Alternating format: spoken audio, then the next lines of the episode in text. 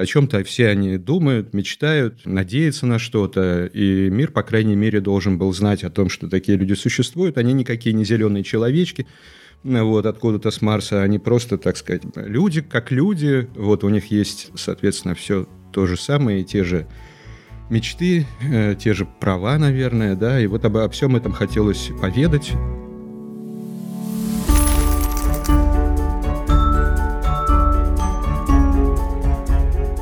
Всем привет! Нас зовут Аня Федорова и Юрий Сапрыкин. И это «Настоящее дело» – подкаст о том, кто и как развивает культуру в России. Совершенно верно. В каждом выпуске мы рассказываем про важные культурные явления и проекты, которые ну, меняют жизнь вокруг нас. А еще про людей, которые вложили в эти проекты свои силы и свои средства. Это проект форума доноров и студии «Шторм».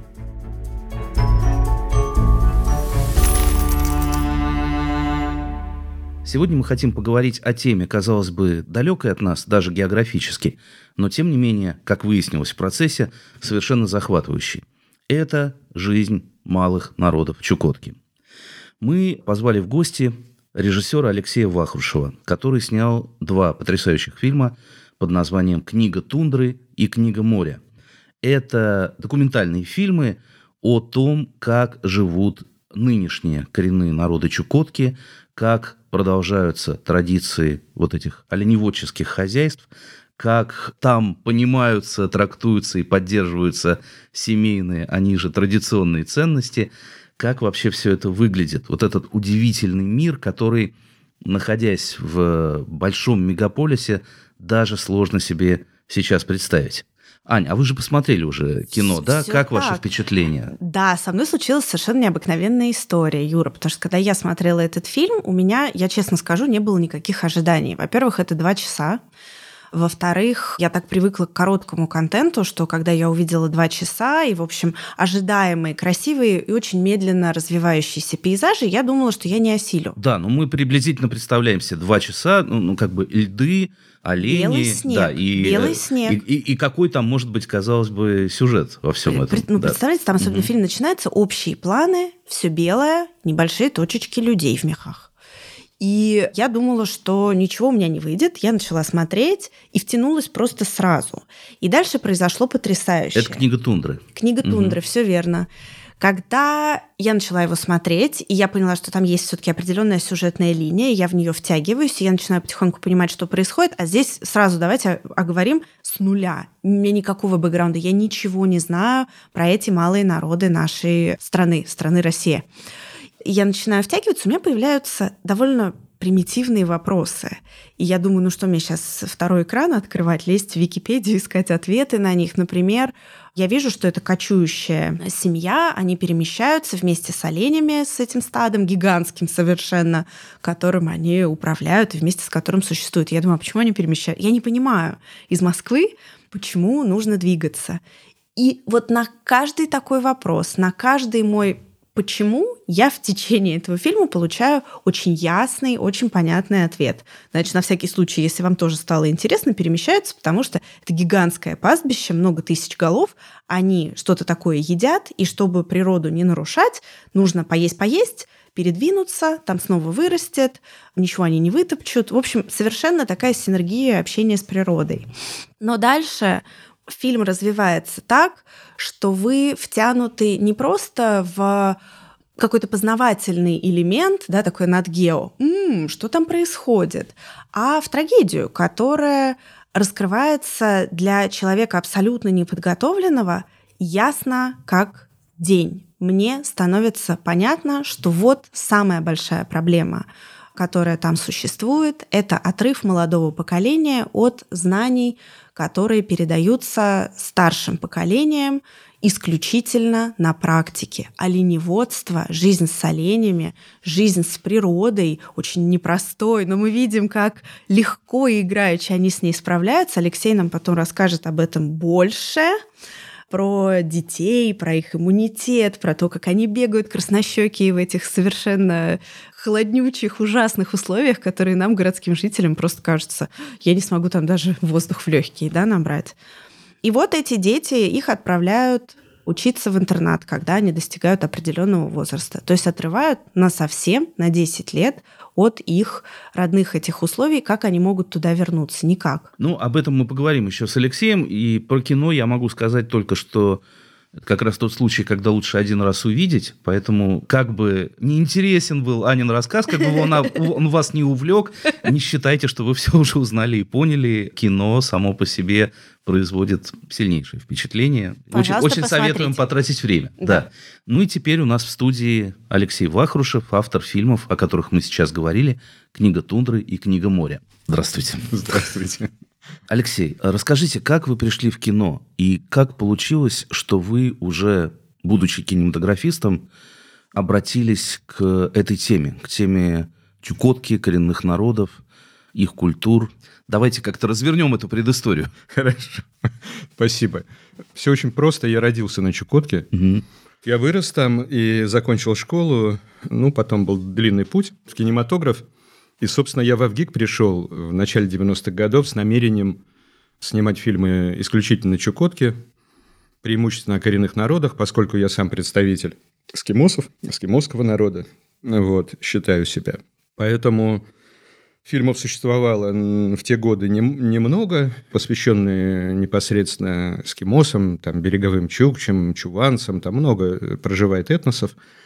И хотелось этот пробел как-то восполнить, поскольку история их богата не только позитивом, но и негативными какими-то событиями.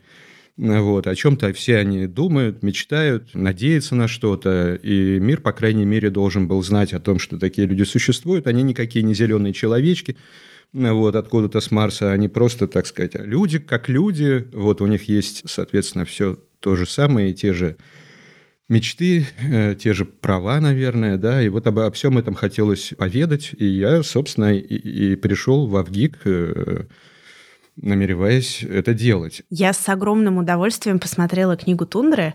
Как долго вы снимали этот фильм? Как долго вы сами там находились? Вот просто как можно сделать такой продукт на целых два часа, сколько на это уходит времени, сил, погружения. Это был 2010 год, сил ушло немерено. Когда вы смотрите картину, у вас возникает полная иллюзия, что мы там прожили целый год. Да. Да, это такая иллюзия.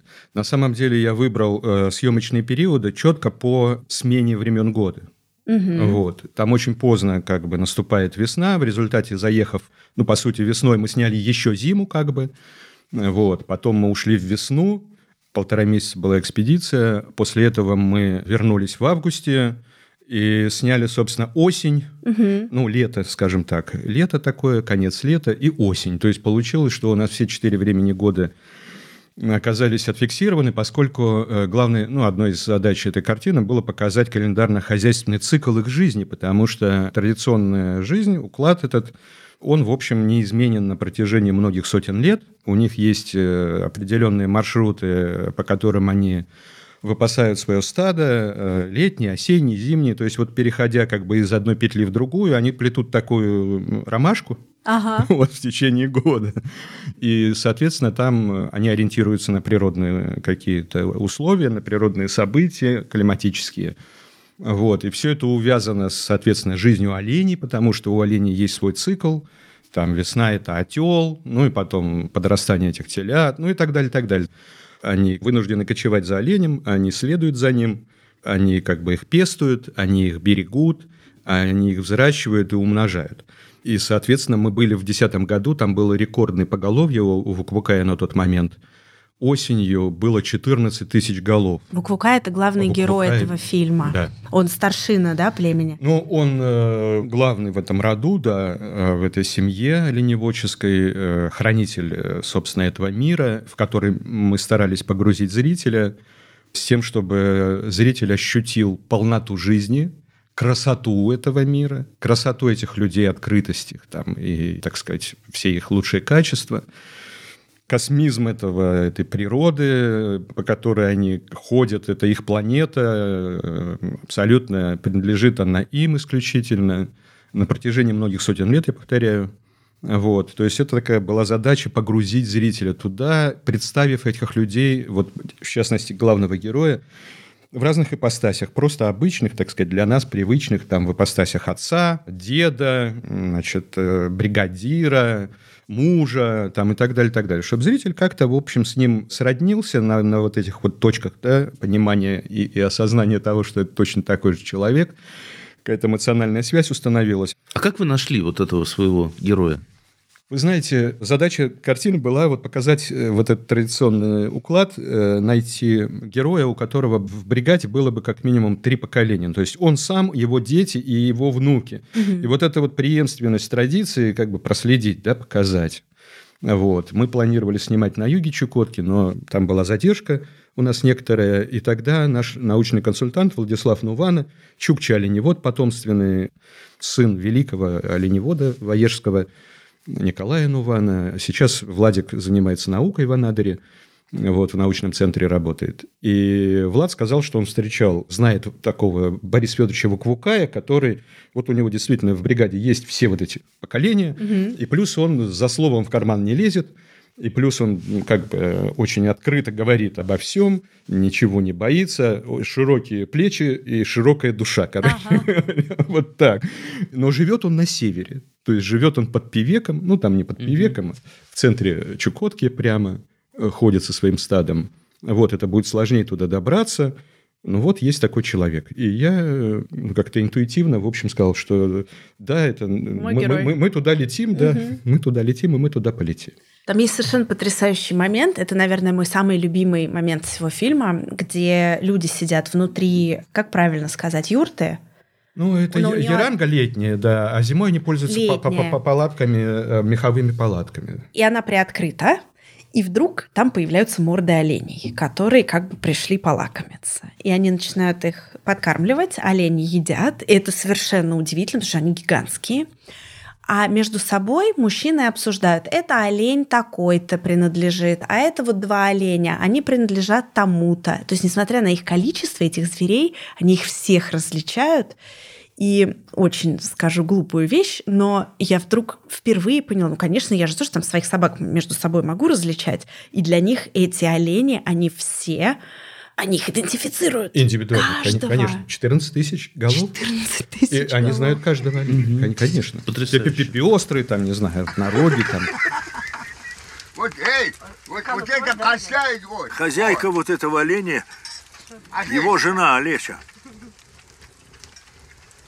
Олесин олень? Ага. Дай им чаю. Вот. И вот эти, И вот эти два Володи. Чай будете? Страшный олень. Глаза большие и рот. 14 тысяч оленей, и каждого ты знаешь в лицо, по характеру, по имени. Это не укладывается совершенно в голове, но это похоже чем-то на известные истории, что у северных народов, сколько там, 70 или 170 слов для обозначения цвета снега. Mm. Но... И текстуры там да, формы. Да, да. Те особенности, та тонкость восприятия, которая нам совершенно недоступна. Про оленей я недавно прочитал удивительный факт, что mm-hmm. это единственные крупные млекопитающие, у которых отключены биологические часы. Их не то, что оленевод отключил, вот ага. Лукай, да, а существует ген, который размыкает эти циркадные ритмы, и который выключает вот это День, встро... встроенное тебя устройство, да, ага. когда ты должен бодрствовать, когда спать, когда ты энергичный, когда ты вялый, то, что есть более-менее у всех. Да? Вот у оленей этого нет, потому что в условиях полярной ночи и полярного дня эта штука совершенно мешает. Ну да. и там, если разбираться в северном олене, окажется, что это удивительное создание природы. Например, витамин D у них всегда на высочайшем уровне, не надо пить какие-то а, капать, капельки, капать да, как мы, как мы это делаем. Вот э, нам бы всем такое... Нам бы немножко побыть оленями. Да, нам бы всем такой обмен веществ. Слушайте, шутки шутками, но помимо прочего, вот о чем я думаю.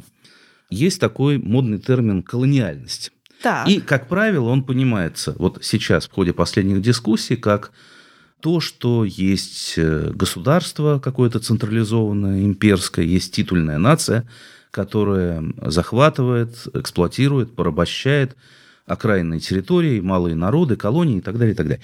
Все это, ну, такая постановка вопроса, наверное, имеет право на существование. И, в общем, это довольно простой вопрос. Ну, как бы поработили, прекращайте порабощать.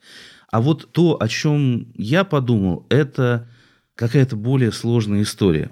Она не в том, что есть вот эксплуататоры эксплуатируемые, она в том, что есть цивилизация как таковая, да, которая, ну, она, в общем, более-менее всемирная. И с позиции которой мы неизбежно смотрим на ну, хотя бы вот на это кино. Угу. Мы немножко умиляемся тому, как интересно там устроена жизнь, вот какие забавные существа северные олени, как дети там не чувствуют холода, и, ну, действительно поразительно, да, но, угу. но с другой стороны для нас это все немножко экзотика.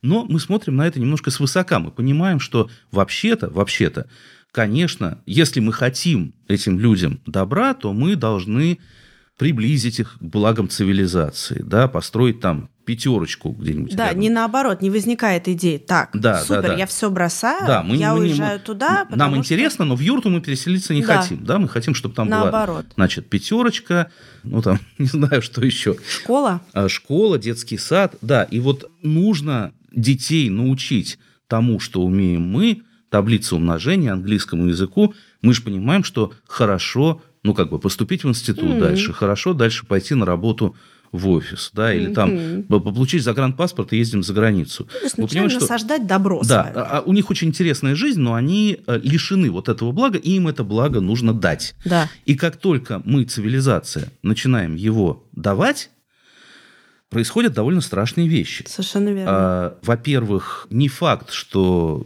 пятерочка и школа, а на практике это интернат, куда забирают э, детей на, на годы лет. и годы, mm. да, да, да, что они принесут э, людям счастье, а вот этот уклад естественной жизни, который нас так восхищает и умиляет, mm-hmm. он от этого реально разрушается. Страдает. И что с этим делать?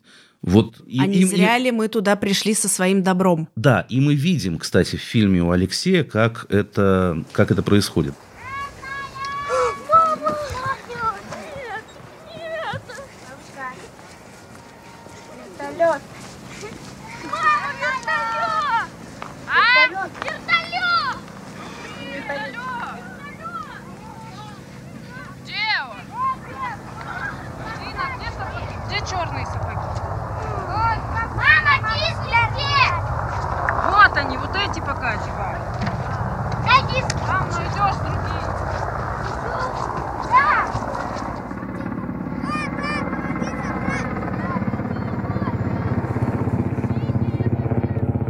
Конце мы, мы показываем вот то самое событие, когда прилетает вертолет, забирает детей на 10 месяцев, увозит их э, далеко из этих мест, полный разрыв семейных связей, возможности передачи традиционного опыта и знаний, языка, э, вообще, так сказать, представление о том, как жить в тундре, как выжить в тундре, что для этого нужно, чем нужно владеть, как э, надо, значит, ориентироваться – никак не погибнуть, и как при этом ощущать то самое счастье, которое чувствует все время старик. Вулкай, он абсолютно счастливый человек.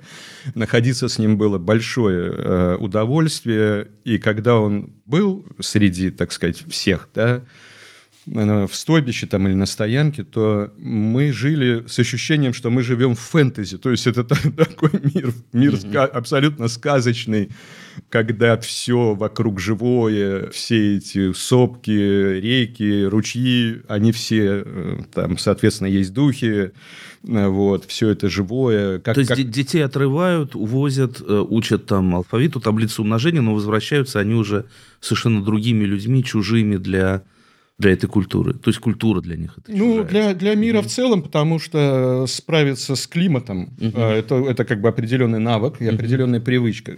Когда ты снимаешь там кино, да, допустим, вот в Чаунской тундре мы попали туда в конце апреля, и было минус 37, с чудовищным совершенно ветром, мы как бы, ну, естественно, нам было некомфортно. Но ты смотришь на них, для них это нормально. Абсолютно. Они играют, они катаются, у них такие загорелые лица. Дети раздевались, дети раздевались, снимали с себя меховые одежды, чтобы кататься с гор, прыгать там Мы, мы их поначалу надевали обратно шапки, шарфики завязывали, они опять раздевались и были здоровыми абсолютно, как бы они полыхали этим здоровьем. Вот. А когда их отрывают оттуда вот на 10 месяцев, и мы снимали в интернате, где они жили, и это, конечно, серьезная машина просто для переделки людей, они выходят э, с сознанием каких-то вещей, но они не, не возвращаются в тундру, mm-hmm. потому что это не их родная среда. Не возвращаются э, психологически или на самом деле они стремятся уехать оттуда? Ну, они, их уже не тянет тундра, mm-hmm. понимаете?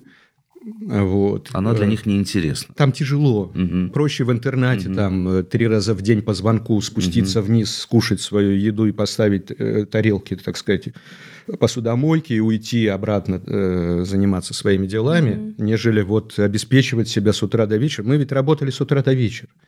То есть мы снимали кино одновременно с этим, там мы ходили на реку, там и э, кололи лед для того, чтобы готовить пищу, там варить чай. Да-да, там каждый шаг это тяжелый труд, который угу. отнимает время, потому что начиная смотреть, я думаю, боже мой, очевидно, что они там делают целый день? У них нет ни телевизора, ни радио. Потом ты понимаешь, что на это совершенно нет времени, потому что все сложно. Одежду нужно сшить. Перед тем, как ее сшить, для нужно нас, конечно. Да, оленю убить и там снять с него шкуру. Но очень интересно. Вот мы часто говорим там семейные ценности, традиционные ценности. Про Москву и Центральную Россию, в общем, понятно, что такое реальная российская семья сейчас и что такое настоящие семейные ценности. Ну, в общем, родители на работе, дети в школе, вечером смотрим сериал, на каникулы пытаемся куда-то поехать. Ну, в общем, вся жизнь крутится вокруг того, чтобы эти деньги заработать, потом на что-то приятное потратить.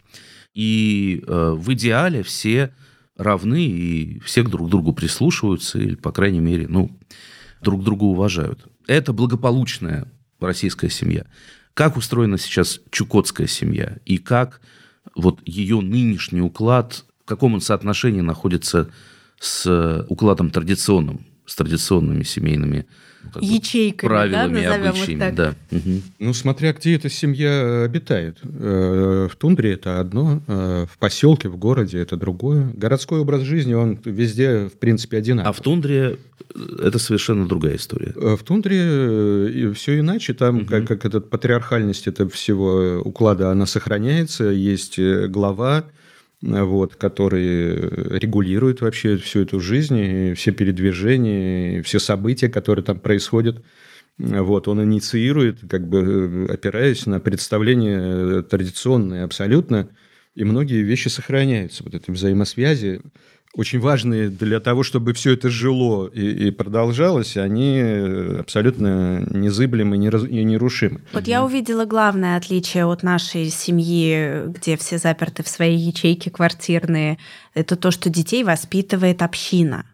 Они не сидят там с одной мамой, все дети, а там коллективно женщины их воспитывают, коллективно мужчины их воспитывают, когда они передают им знания там, по оленеводству, по проживанию и так далее. И это, все, это меняет все. Ну, это как детский сад и школа, Совершенно... только их не государство да. а, учредило и, и нет вот унифицировало. Вот да. Времени запертости угу. одна с ребенком, угу. там, одна с малышом. Папа ушел на работу, вот она одна. Нет, все время все вместе. И это другое вообще отношение между собой сразу, и к детям в том числе. Ну, конечно. И, и, ну, жить там довольно сложно, если ты становишься автономен там, mm. от, от всех остальных. Естественно, только общинность, возможные ресурсы для того, чтобы все это жило, жило дальше. И, и олени, и люди, и культура как таковая. Поэтому то, что их забирают, это вот катастрофа. Даже 10 месяцев уже катастрофа. Ну, 10 месяцев, 10, 11 лет. Я не говорю о том, что их всех надо оставлять, но мне кажется, что необходимо менять эту систему, потому угу. что выход из интерната, и потом очень многие никуда не поступают после этого. Угу. Тундру они не возвращаются. Это абсолютная как бы гибельная история. Это суицид, это алкоголизм, угу. это, Чужие, это, там это там. все вот эти клише, о которых вы начинали да. говорить, да. когда говорите о, о фильмах о коренных народах Севера. Все эти штампы, какими качествами негативными и какими знаниями там о каком-то духовной культуре они обладают. Это все штампы, и вот эти штампы как бы и живут. Это, конечно, сложнейшая проблема, и не могу сказать, что она где-то окончательно решена. Известно, что в Канаде, например, эту практику вот, забирания детей в интернаты, от нее пытаются отказаться, и вообще эту практику признали, ну, фактически преступной, угу, да, угу. вредоносной, разрушение разрушительной, да, да, да, жизни целого народа. Но, но как надо на самом деле, чтобы и культура эта была жива и продолжала существовать, и дети все-таки могли получать образование, ну, я не знаю, наверное, надо повесить какой-нибудь спутник, раздать везде интернет, сделать онлайн школы доступными, может быть, тогда этот процесс не будет таким травматичным, да, может быть, наоборот. А увидев... может, интернет принесет еще больше а ужаса, увидев... чем а пятерочка. Может, да, может, увидев интернет, там начнется совсем уже угу. что-то несусветное. Но так или иначе, давайте зафиксируем, что вот эта цивилизаторская практика иногда оказывается разрушительной. Она да, не только не полезна, работает. но и вредна. Mm. Да. Но мы говорили о фильме «Книга тундры», а есть же еще и «Книга моря», да? Есть. Угу. «Книгу моря» я не успела, к сожалению, еще посмотреть, но она у меня Но мы знаем, что она лежит на всех платформах. Можно, и... да, совершенно все доступно. И э, то, насколько сильно мне понравилась «Книга тундры», точно совершенно дает мне возможность понять, что и «Книгу моря» я, что называется, заценю, так что буду смотреть. Из названия следует, что если первый фильм был про сушу, про, про оленеводов, то второй фильм про морских охотников, которые добывают морского зверя в водах Берингового пролива. Ну да, и послушаем, что нам Алексей про это расскажет, потому что кто же еще? Традиции ты в поселках морских охотников, она не так очевидна, как в тундре. Ага. Но при этом э, все эти люди продолжают ощущать себя, чувствовать себя представителями этих народов, эскимосов и чукчи береговых. Я все никак не мог понять, как бы, за что они цепляются, почему это ощущение, оно такое сильное и... и Все-таки они или неизбывное. мы? Или вы тоже в себе это внутри чувствуете? Нет, я это тоже чувствую, ага. короче говоря, никак не мог этого...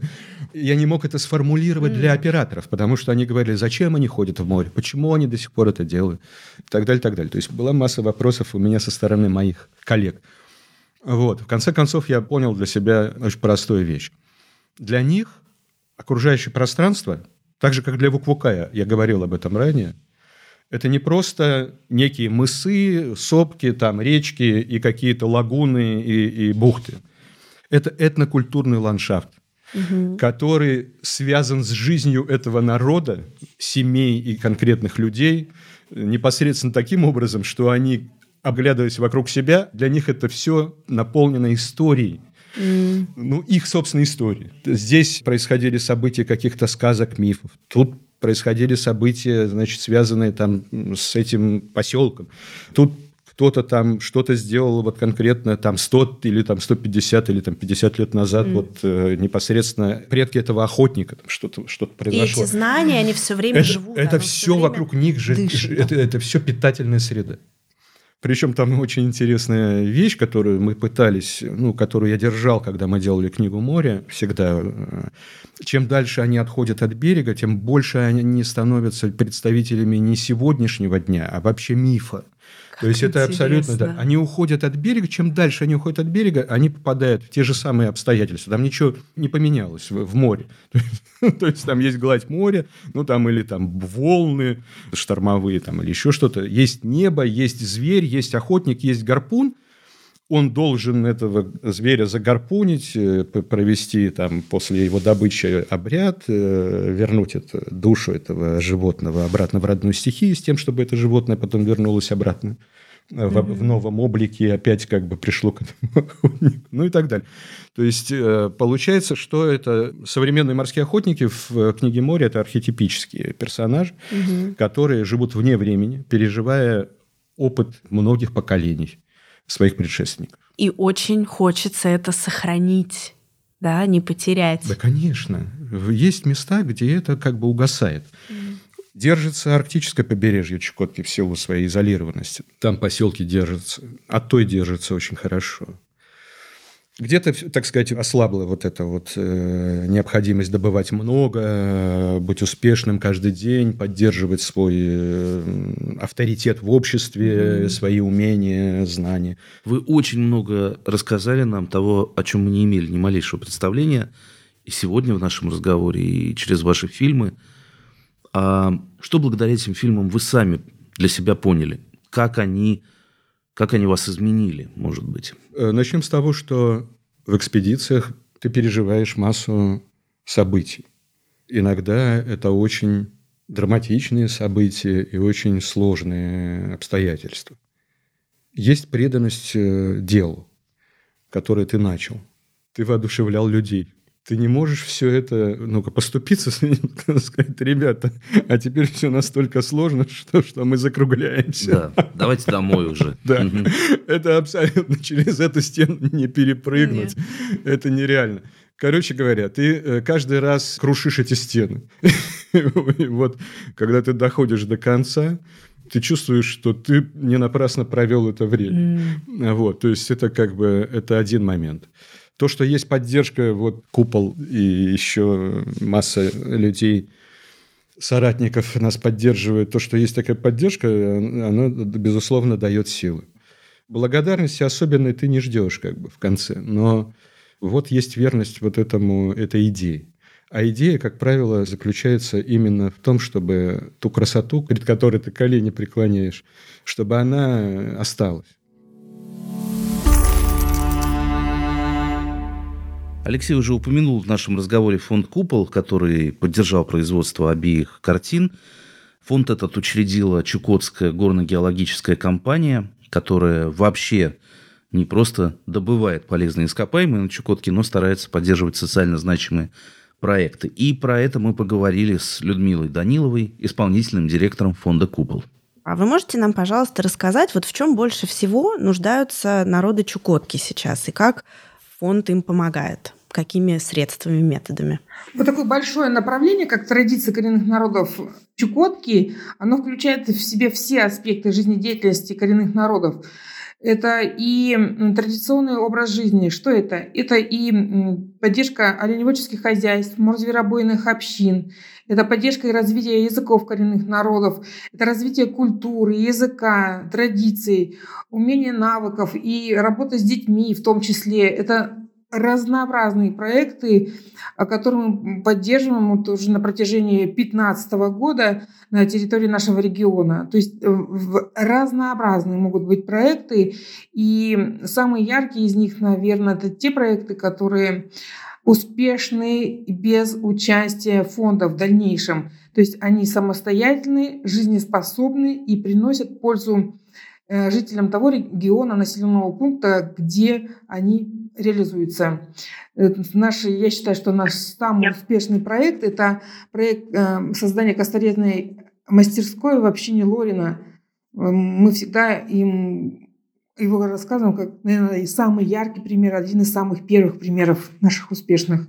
А не могли бы вы рассказать, как фонд поддерживает малые языки? Что вы делаете для того, чтобы сохранить эти действительно очень редкие, очень ну, я не хотел бы говорить исчезающие, но мы понимаем, что эта культура находится под угрозой. Что вы делаете для сохранения местных языков? Языки коренных народов – это, наверное, самая настоящая боль и проблема. Потому что последняя перепись населения Российской Федерации говорит о том, что количество владеющих родным языком коренных народов у нас на территории, в том числе Чукотского автономного и в целом по России, она стремится к нулю. И сегодня это всего лишь 10% населения из тех, кто считает себя представителями коренных народов, свободно владеет родным языком. Это достаточно малое количество. И пропаганда развития культуры родной речи и родного языка, она сегодня становится популярной и одним из приоритетных направлений фонда «Купол» в том числе всегда была. Сегодня мы все а, празднуем День родного языка 21 февраля. А в регионе у нас массовые мероприятия проходят по... Буквально только что я пришла с открытия фестиваля родных языков Чукотки, который стартовал в у нас в Билибинском районе. И поддержка языков коренных народов в фонде «Купол» тоже всегда является приоритетом. Это и различные курсы родного языка эвенского, чукотского, эскимосского. Это издание словарей на родных языках, это издание литературы, научной литературы и э, литературы художественной на языках коренных народов. Мы разговаривали с Алексеем Вахрушевым, автором фильма «Вуклукая», и меня очень задела история про интернаты, про то, что детей оленеводов забирают, как правило, на много лет учиться в школу, где они и живут, и учатся, и она находится вдали от места, где они родились и жили, и они потом уже не возвращаются, не могут вернуться или могут, но чувствуют себя чужими. Вот нарушается этот естественный, что ли, ход жизни, когда старшие передают свой опыт молодым. И я хотел бы спросить вас про образование. Вот какой должен быть подход к образованию, чтобы эта культура, эта традиция жизни не нарушалась? И что в образовании делает э, фонд? Сложный достаточно вопрос. И если бы я на него могла ответить, наверное, бы этой проблемы уже не было э, среди нас, и мы бы говорили о том, что у нас все замечательно все здорово, и дети проходят обучение рядом с родителями и получают знания не только классическое светское образование, но и традиционных знаний. Это такой сложный краеугольный камень, когда необходимо соблюсти баланс – светской образовательной жизни, да, когда ребенок, у нас обязательно общее образование в стране, но и тот баланс, который необходимо передать традиционные знания. Что э, фонд делает конкретно? Это, наверное, даже большой философский вопрос, даже не, в котором мы сейчас можем погрузиться в дебри и уйти далеко. А, вот я уже говорила о том, что мы применяем навыки, когда дети приезжают к родителям в тундру, а это практикуется каждые каникулы, летние дети приезжают на каникулы к родителям оленеводческие бригады, и они в любом случае оторваны от родителей большую часть времени. И вот этот вот а, образовательный процесс внедрения традиционных знаний в обычную школу и наоборот, э, когда дети приезжают в к родителям, чтобы они передавали знания. У нас есть проекты по наставничеству. Да, в оленеводстве я не говорила, что мы работаем с юными оленеводами, чтобы наставники передавали знания традиционные не только когда родители рядом на каникулах, но и в образовательном процессе. И сегодня вы знаете, что у нас в стране принят новые изменения о том, что работа по краеведению, по регионоведению, по тому, как а, образование должно быть приближено к той местности, где живет дети, а, а нам его очень не хватает. Мы очень ждем, когда оно будет внедрено в наших условиях. И нам было бы легче работать с детьми в школе, когда идет образовательный процесс. Сегодня, вот, допустим, на последний конкурс фонда Купол, вот сейчас мы закончили прием заявок, пришел проект по разработки методического пособия по оленеводству в школах. Потому что дети оторваны от родителей, они зачастую не знают, как правильно подойти к оленю, что нужно сделать, как процесс. Понятно? Всем понятно, и все понимают прекрасно, что оленеводству за партой в школе не научишь. Но рассказать о том, как это правильно делать, что это нужно делать, ну, вот, вот такие проекты интересные мы готовы поддержать и поддерживать не только мы, но и образовательная система нашего региона. Вот такой синтез, когда работают вместе некоммерческие организации, органы государственной власти и на месте инициативы людей, это вот, э, придает наибольшее качество тому проекту, тому продукту, который мы в итоге получаем. Мир перевернулся. И потом мать бросили, отца бросили. Видишь, в этой Яранге, в той Яранге дети не вернулись. Вот смотри, как и у Ночина. Детей много, а как будто одинокие старики. Так же и ее дети. Долго учились, а сейчас все не хотят помогать матери на старости лет. Не хотят, и она осталась одна. Нету жалко, сядет нету. А сменщики, а сменщики кто будут? Смена оленных людей. Мы состаримся, и оленей не будет. И я так думаю, вот эта земля, вот эта земля Пустой, Пустой будет земля.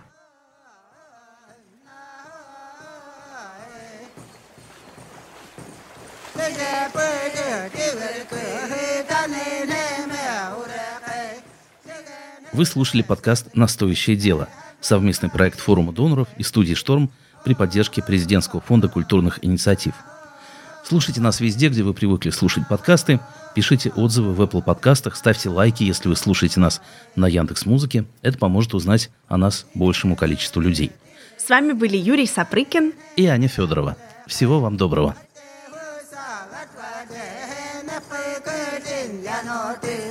oh, oh, oh.